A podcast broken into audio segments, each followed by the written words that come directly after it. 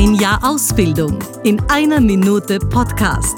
Präsentiert von Tatjana Lackner. Herzlich willkommen zum Sprechtipp von Tina Pfeiffer. Heute die Auslautverhärtung. Warum soll ich ein P sprechen, wenn da ein B steht?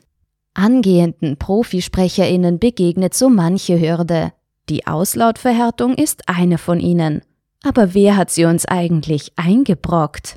Ein Schuldiger ist hier schwer auszumachen, denn die Auslautverhärtung ist ein Phänomen, das wohl bereits im 10. oder 11. Jahrhundert im Übergang vom Alt- zum Mittelhochdeutschen entstand, also nicht gestern. Tatsächlich war die Auslautverhärtung im Mittelhochdeutschen aber nicht nur hörbar, auch orthografisch wurde sie umgesetzt, so wurde Kind auch mit hartem T geschrieben.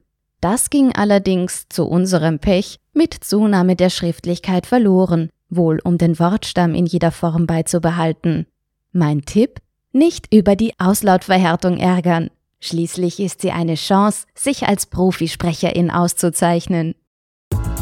Das war's wieder mal. Besuchen Sie uns doch auf Facebook, LinkedIn, Xing, Instagram, YouTube und Clubhouse oder auf sprechen.com.